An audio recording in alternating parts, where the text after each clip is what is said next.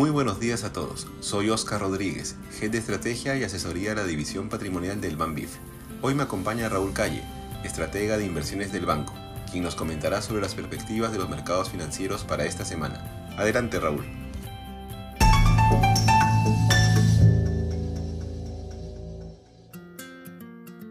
Buenos días, este es el podcast de actualidad del 11 de diciembre del 2023. Los mercados bursátiles tuvieron una semana positiva, con los índices de acciones marcando ligeras ganancias ante el impulso del reporte de empleo e indicadores de sentimiento positivos publicados al final de la semana. El Standard Poor's 500 subió solo 0.20% en la semana, pero llegó a su nivel más alto del año, con lo que el índice acumula una ganancia del 20% en lo que va de 2023. Por su parte, el Nasdaq subió un 0.70% en la semana con un nuevo impulso del sector tecnológico, específicamente de la inteligencia artificial. Ello ante el anuncio de Alphabet, compañía matriz de Google, sobre el lanzamiento de un nuevo modelo de IA y el anuncio de AMD sobre la producción de nuevos chips de inteligencia artificial, lo que provocó un efecto contagio en el sector tecnológico. En cuanto a la renta fija, la semana también fue ligeramente positiva para los bonos, con la tasa de los bonos del Tesoro estadounidense bajando durante la semana, pero rebotando hacia finales de esta, lo que mantuvo la curva plana con respecto al viernes pasado. En cuanto a la data económica, el viernes se publicó el reporte de empleo mensual de Estados Unidos. Las aperturas de empleo subieron menos de lo esperado, a 8.7 millones, pero las contrataciones subieron un 199 mil en el mes, mejor a lo esperado, llevando la tasa de desempleo a bajar al 3.70% desde el 3.90% la semana anterior. Sin embargo, este incremento en las contrataciones era esperado dado el término de la huelga del sector automotriz. Asimismo, el crecimiento del salario retrocedió al 4% anual, una señal positiva para la Reserva Federal que busca moderar el impulso de los salarios en inflación.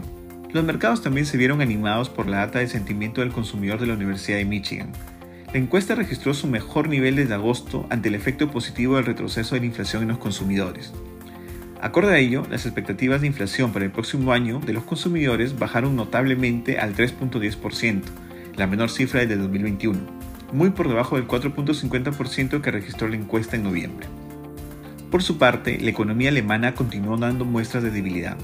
La producción industrial alemana cayó inesperadamente un 0.40% en octubre con respecto al mes anterior, la caída fue más dura en el sector de ingeniería mecánica, aunque también cayeron muchos otros sectores, como construcción. El sector industrial alemán continúa sufriendo por el shock energético, una menor demanda externa y condiciones de financiación más duras. Todo ello apunta a una caída en el PBI de Alemania para el cuarto trimestre de este año. En línea con ello y en concordancia con las declaraciones de oficiales del Banco Central Europeo, el mercado ve poco probable nuevos aumentos en la tasa de interés de referencia de Europa. La inflación en eurozona continúa retrocediendo, encontrándose actualmente en 2.40%. Asimismo, el consumo se va enfriando, lo que lleva a los analistas a pronosticar recortes en la tasa del Banco Central Europeo tan pronto como en marzo del 2024. Las acciones en China cayeron en la semana luego de que Moody's revisara la baja la calificación crediticia del país asiático. Asimismo, la agencia bajó de estable a negativa la previsión de ocho bancos de China ello ante el riesgo que representan para la economía los altos niveles de deuda de los gobiernos regionales y empresas estatales.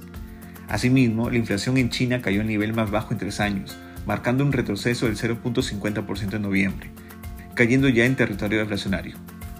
Durante el año, el gobierno chino ha dado varias medidas de estímulo económico, pero el mercado aún considera que estas han sido insuficientes. Ya para la semana, los inversores estarán atentos a la reunión de política monetaria de la Reserva Federal de Estados Unidos de diciembre el consenso generalizado del mercado es que las tasas de interés se mantendrán sin cambios. Asimismo, el mercado estará atento a la publicación de la actualización de las expectativas de inflación, crecimiento y de tasa de interés de la Fed.